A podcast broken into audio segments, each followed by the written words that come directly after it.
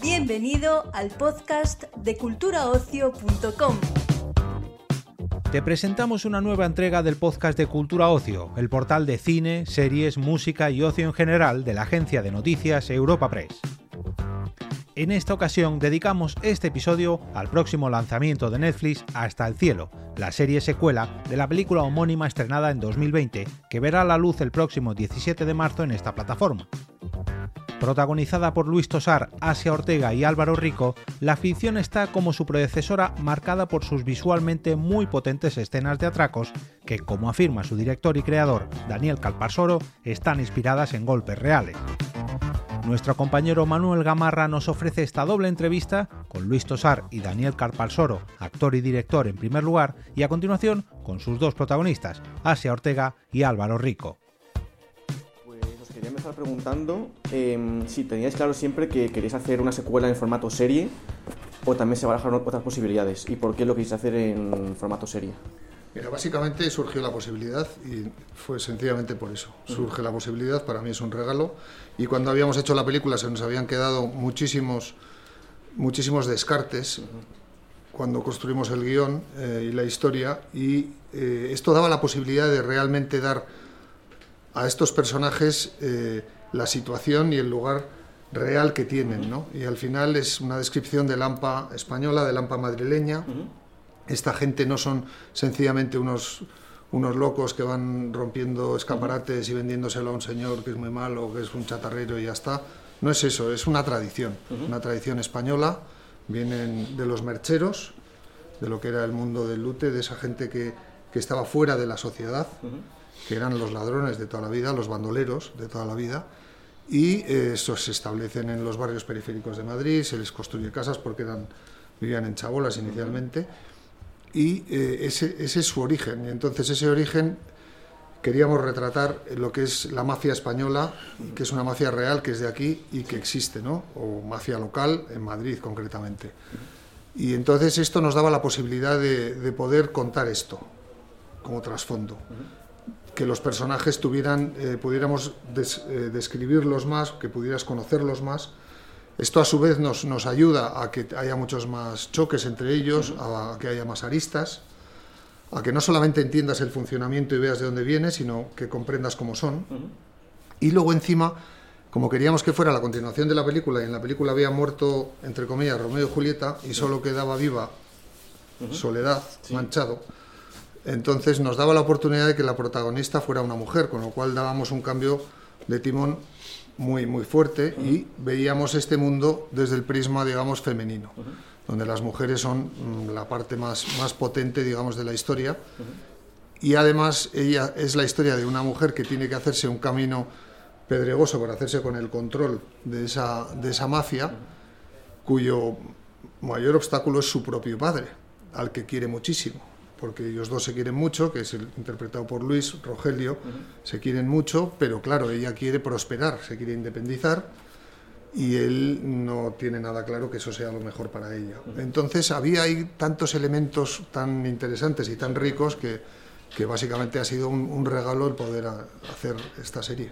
Y lo que ha permitido también hacerlo en, en formato serie, que ya en la película lo hacíais, es que las escenas de los atracos son espectaculares, o sea, a nivel técnico son super, están súper bien trabajadas, súper bien hechas. Em, y decías que para la película tuvisteis asesoramiento de gente que estuvo dentro y tal. ¿También ha sido un poco parecido así también para la serie? Sí. Han sido referencias de cosas. A ver, todos los atracos que, que aparecen, todos los golpes de la, de la serie, la serie. están inspirados en, golpes reales. Todos, absolutamente todos. Lo que hemos cambiado a veces es el devenir que si salía, en la realidad uno salió mal, en la serie sale bien, pero los golpes son todos, están inspirados en, en, golpes reales. Y incluso uno de los protagonistas, que es el que interpreta Álvaro Rico, está inspirado en, una persona real. Y también lo que hacéis un poco con esta serie es desarrollar más los personajes y la figura de los antihéroes, ¿no? que son esas figuras que decías que son atacadores, pero al final puede hacer que caiga bien al público, los personajes de, de Gitano, de Motos, de, de Fernand, em, son ladrones pero que caen bien al espectador. O sea, conseguís eso, ¿no? Un poco esa afinidad. Sí, bueno, esto es, un, es un clásico del cine, ¿no? Ya las pelis de piratas, el- los protagonistas son los malos, al fin y al cabo, ¿no? Y, es, y en este caso además es que tenemos una pandilla que son especialmente simpáticos. Sí, mucho. Tienen mucha gracia todos, pero es que tienen mucha gracia no solo los personajes que han escrito Jorge, Jorge y Dani, sino ellos mismos, ¿no? Sí. que aportan como una, una simpatía y, un- y una ternura creo que muy especial. Y eso en la serie creo que, se, que lo, lo rezuma todo el rato. ¿no? A mí una de las cosas que más me gusta es te- tengo todo el rato interés por ver qué le va a pasar Sí. a esta pandilla, cuál va la siguiente liada que van a hacer o la siguiente cagada. ¿no? Igual hasta para un spin-off ¿no? de ellos. O sea, solo de ellos en Sí, su sí. historia detrás, porque vamos. Totalmente, sí. Totalmente. Pero sí que es cierto que siempre suele haber críticas por el tema de romantizar el romanticismo de los criminales y tal. No sé cómo lo veis esto, es lo que se repite siempre, ¿no? En todas las películas. Y las Bueno, series. yo creo que aquí te digo dos cosas. O sea, la, la serie no, no, no ensalza el crimen, ni mucho menos. O sea, se hace un retrato de Lampa y nada más. No hay juicio, ni positivo ni negativo. En cualquiera de los casos, llevar ese tipo de vida, ya lo refleja la serie, es, muy, eh, es que es muy complicado. Y, y no creo que, que vaya por ahí ni el, el- el tema. Y luego, por otro lado, eh, es un género. Es un género en sí mismo. Es un género que nos trasciende, que trasciende a, la- a las series y a las películas. Eh, es- se llama cine negro y, y es un, y es un género de novela también, la novela negra. Entonces eh, forma parte de ese género, digamos. ¿no? O sea que estamos en estamos estamos metidos en, en- en una serie de género, a fin de Sí, cuentas. y ¿no? es ficción, es como decir, romantizar también las películas románticas. ¿Qué, hay, qué hay más romantizado que las películas románticas? Que son completamente increíbles. No hay nada más inverosímil que una película romántica, porque es que no es así. Porque, que no, esas cosas no ocurren nunca. Ocurren de otra manera, y el amor existe, evidentemente, pero no como en las películas. ¿no? Y, no- y eso, sin embargo, nos parece muy bien. ¿no? Vale, es que, al fin y al cabo, nosotros hacemos ficción y es Eso es. Y te quería preguntar también, Luis, eh, tú que estás acostumbrado a hacer los papeles protagonistas, sobre todo en los proyectos, sí que es cierto que aunque tu personaje es clave en esta serie, pero no es como tal el protagonista, ¿no? En quien se centra eso. ¿Cómo se vive eso? ¿Cómo se vive para un, para un actor que está acostumbrado allá a grandes muy eh, mal. papeles? Es terrible, o sea, no ser el centro de atención permanentemente es un horror.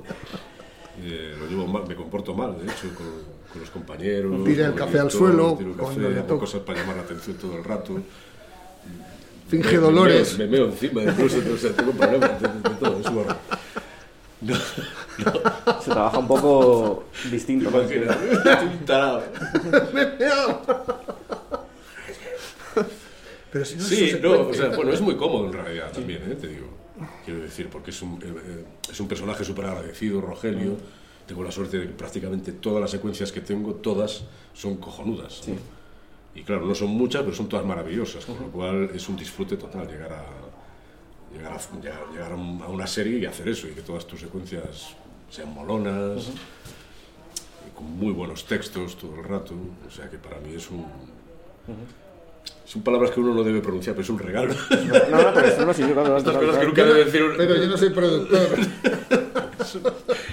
Esto es una cosa que tengo, una coña que tengo con Elena Sánchez. que decir, ¿Por qué los actores todo el rato decís que, ah, es que es un regalo y es un viaje maravilloso? Sí, entonces os van a bajar el Pues sueldo. Vale. Oye, si es un regalo, hazlo gratis.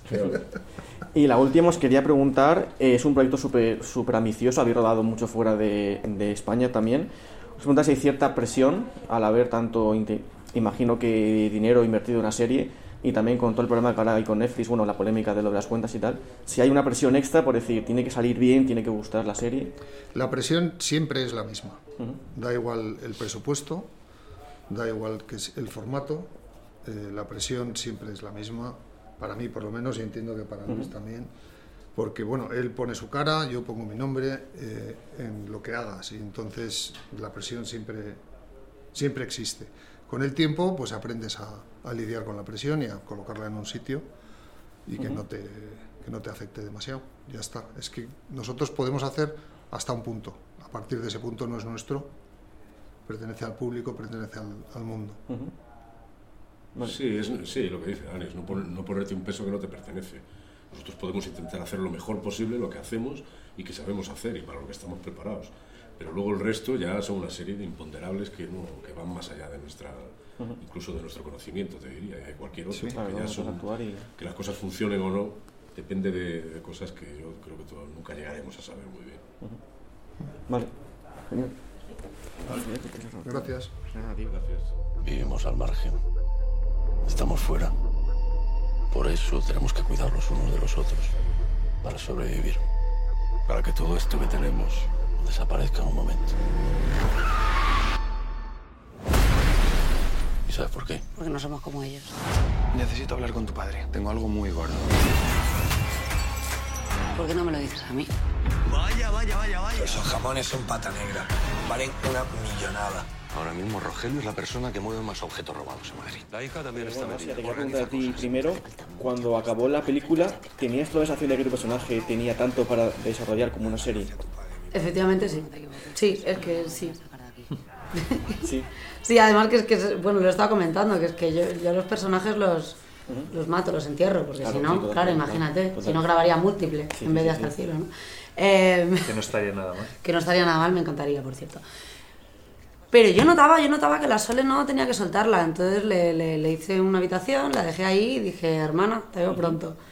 Y efectivamente, cuando me llamó Daniel, dije, es que lo sabía, es que lo sabía, porque Sole en la, en la película, además de que hubo mucho, hu- hubo tijeretazos, porque es que, mm, de verdad, Sí, a media comentado. película, claro, había como tres horas de metraje y había que recortar, ¿no? Entonces, Sole, que tenía un poco más, de sí que era un secundario, pero sí que tenía mm, mm, otra amplia gama, ¿no? De repente quedó más reducida aún de lo que de lo que ya se planteaba. Entonces, de repente, no solo que me ofrecieran volver para grabar la serie, sino que de repente fuera un protagónico, ¿no? Que Sole tomara las riendas además en todos los sentidos, pues fue- ha sido, ha sido un regalazo, porque es que yo sabía que tenía más que dar.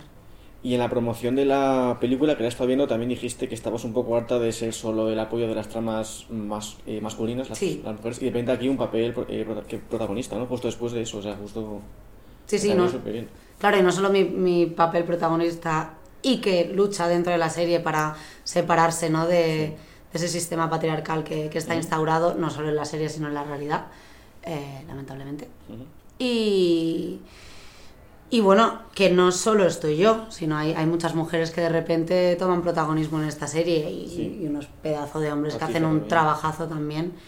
Además que yo creo que no solo hay un empoderamiento femenino, sino que también hay un, hay un reconocimiento por parte de los hombres de la serie, tanto Sí. como, como en, en- claro, en calidad de compañero y en, y en calidad de, de personaje también, ¿no? Yo creo que es que al final es, nada, es verdad, es vivir a la par, ¿sabes? No es, no es alzarse para aminorar a nadie, ¿no? Y Álvaro, ¿qué es lo que te impresionó más de la película? Para cuando dijiste que te ofrecían el papel, dijiste, venga, voy para allá, vamos. Sin pensarlo. Pues Mira, eh, ha, sido muy bonito porque es, es lo que contaba antes, que yo la película la vi como un espectador más. Eh, me enteré como un espectador más también de, de lo que Netflix eh, pensaba hacer con, con, con el título de Hasta el Cielo y, y bueno, y al final pues como suceden las cosas en esta profesión. Alguien, no sé quién, estaría ahí mi nombre por, eh, rulando y, y al final cuando, cuando pasas todo el proceso de casting y todas estas cosas y ya querían contar conmigo, pues eh, bueno, me pareció una idea cojonuda, la verdad. Yo tenía tenía ganas de currar con Daniel. Daniel y yo ya habíamos hablado alguna vez así esporádicamente y había habido ahí un poco de contact de a ver cuándo nos vemos por el camino, pero sin pensar en hasta el cielo, la verdad. Eh, y bueno, cuando luego hasta el cielo cogió el rumbo de la serie y, y querían un personaje en concreto, que no voy a hacer spoiler y demás, y, ¿Qué haces muy y, bien? y bueno, y, y sobre todo, yo creo que para mí también era una oportunidad, ¿no? De, de hacer un, un- un Sí. personaje, de hacer una trama y de meterme en un, en un estilo que, que yo no, no estaba haciendo. Y, y, y bueno, con todo el respeto del mundo, pero no, no tenía ningún miedo porque, ¿sabes? Eh, no sé, me, me- me sentía preparado para poder irme a, otro estilo y poder cambiar y raparme y, y, ser, y jugar a ser otro, que de esto va el juego, ¿no? Y además, acompañado como vas, que lo hablaba con Luis, que me decía que lo que más le ha gustado es el rol de los de, los de la banda. ¿Cómo, perdón? El rol de los de la banda, Ah, ok. o sea, hablábamos sobre Moto, sobre Gitano, sobre Fernán. Al final es un poco como los, los anteriores, ¿no? Que hay tanto en la historia de las películas y de las series. Que son personajes que caen bien, o sea, que son al final criminales, Sí. pero tienen algo de humanidad, ¿no? Que hacen que te caigan bien y que empatices con ellos. que hablamos de que igualdad... sí, perdóname, eh, porque más esto lo, tra- lo traigo estudiado yo mío de casa de hoy en la ducha pensando y, lo, y lo quiero lanzar en alguna en alguna creo que creo que la mayor joya eh, esto no es creo que la mayor, la mayor joya que tiene hasta el cielo es tener a, a gente como el dólar a gente como ¿sabes, ¿sabes qué pasa? que hay una cosa y este era uno de mis grandes miedos y lo hablaba mucho cuando me preparaba el personaje con, con mi gente con mi coach y, mi- y mis cosas ¿no? y digo es que son tan auténticos yo le decía a, a- a- a mi coach digo son tío, es que esta gente son ellos. O sea, son tan auténticos en el mejor de los sentidos que cuando tú eso, estás ¿eh? con gente tan auténtica, o tú te pones a ese nivel de autenticidad, y eso es decir mucho, Sí. o, o- o- o est- o está- o estás fuera. O se estás te jodido. Una ternura, ¿no? Que da también Ajax, por ejemplo, el personaje que da como mucha ternura. Yo creo que ellos, ellos son maravillosos. Yo no lo- de- reconozco que no los conocía. Eh, reconozco también que no, no escuchaba la música que hacen y tal, y a raíz de Hasta el Cielo, y, y también me, me sirvió mucho para mí. eh, recuerdo semanas antes es- estar fuera de Madrid, que me, que me fui a pasar unos días fuera, y, y también decidí un poco por prepararme la serie y tal, y, escucha, y escuchar sus canciones. Me hablaban mucho de cómo eran ellos. Sí. Sabía qué gente me iba a encontrar luego en la mesa de lectura, en el set. Eh, tienen, tienen historias ¿no? muy, muy curiosas. Había, había algo más allá que trascendentía de, trascendía perdón, de- del trabajo que estábamos haciendo. O las cosas que te contaban ellos de su vida, de dónde han nacido, de cómo se... Claro. Claro, es que ese realismo es incombatible, tío. Total. Si a mí me ha pasado, o sea, yo me he Es sentido. incompatible. Si a mí a veces el, el dólar, mi niño, me llama Sole a veces. Pero porque es verdad, porque hay- ha, ha traspasado la pantalla, ¿no? Porque de repente yo para mí son mis niños. Yo los cuido. A mí me dicen, Total. Asia, ¿cómo, ¿cómo hago esto? Porque no sé qué. O, oye, Asia, pero esto es que me han pedido no sé qué y esto no sé cómo hacerlo. Porque claro, al final, tú que eres la actriz, ¿esto cómo funciona? O, o a ti, ¿no? Que te venían y te decían, pero a ver, es que esto, esto funciona así. Y, y él decía, pues sí, claro, tío, esto es pues... Bueno, yo no me atrevía, vamos, yo no doy consejo a nadie, pero a ellos menos. No me atrevo, Claro. no me atrevo, vamos. Yo sí, porque al final son mis niños. Yo y que yo, lo- como, tal como los cuido, lo meto caña. Además, porque son gloria bendita. O sea, es que de verdad. Pero sí que es verdad, con estos personajes también entra un poco el conflicto de que dice la gente, de al final es un poco hacer de gente que es criminal y gente que es mala, entre comillas, pues hacerla buena y un poco rom- eh, romantizar eso, ¿no? Bueno, yo, mira. Aunque es ficción. yo te doy mi, mi propuesta. Creo que ahí me parece un debate cojonudo, pero creo que ahí es, bueno, pues es que ese es el debate, ¿no? Que el espectador yo creo que no hay que darle todo mascado. Yo siempre he pensado eso. Sí. Entonces, eh, la, la moralidad y el juzgar, pues eso ya cada uno tendrá su opinión y, y me parece de puta madre, porque yo creo que es, es lo que hay que conseguir. Y una cosa, a lo mejor me meto en camisa de once varas. Pero hablamos mucho de los delincuentes. Pero hay personas que están en altos mandos También, y sí, están sí. en todo legal y aparentemente llevan una careta blanca por delante y la mierda que esconden detrás tiene Sí, sí. Entonces, de repente, todos somos humanos, todos queremos salvarnos el culo, perdona por la expresión, pero todos queremos vivir.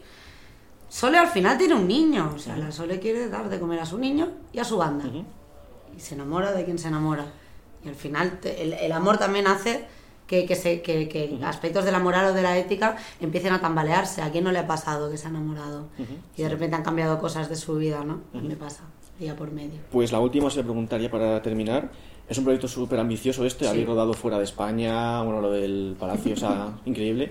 Os voy a preguntar... Se habla poco de Nigeria, ¿eh? también Poco se ha en- hablado. Para sí, mí sí, París también, quedó en, Nigeria. vamos, Sí. Era por no hacer spoiler, pero bueno, sí, también vais ahí, sí. pasa nada. Y mm, os quería preguntar si hay una presión extra por ser un proyecto tan ambicioso, también lo beneficia ahora de las cuentas, que hay un poco de polémica por lo que ha pasado. Es si o- o creéis que mete más presión, es decir, tiene que salir la serie bien, que guste. Pues que estaba bastante claro que la serie iba a salir bien. O sea, el, eh, Daniel Capasolo como director, el pedazo de elenco que tiene, porque tiene un pedazo de elenco. Y yo ya personalmente, a trabajo propio, o sea, yo la Sole me la he currado desde el minuto cero. Tengo muy claro dónde, dónde la quiero llevar. Espero que se vea en pantalla, porque la he hecho desde el cariño absoluto y desde y sintiendo el peso y la responsabilidad de, de lo que es grabar una serie en la que se ha puesto tanto tanta ambición ¿no? y, y- y a la vez tanto dinero también. Entonces yo creo que, a- que al contrario, más que responsabilidad, también es una honra que te den ese lugar y eso, ya está. Es que no voy a decir nada más. No, yo, ¿sabes qué pasa? Que yo al menos intento comprender así mi profesión. eh, más allá de todo lo que has contado al final son cosas que no, no es mi trabajo, ¿sabes? Nuestro trabajo está en el set, nuestra parte ya está hecha Total. y esto ya son cosas que esto- es como cuando ¿no? Almodóvar creo que decía que una- Mm. esto es un bebé que yo que yo creo pero una vez que el bebé está fuera ya no es mío pues esto es Despedimos esta entrega del podcast culturaocio.com invitándote a descubrir el resto de episodios de este podcast, así como todo el catálogo de programas de nuestra red a través de Europa Press barra podcast. Recuerda, todos ellos están disponibles en las principales plataformas de podcasting.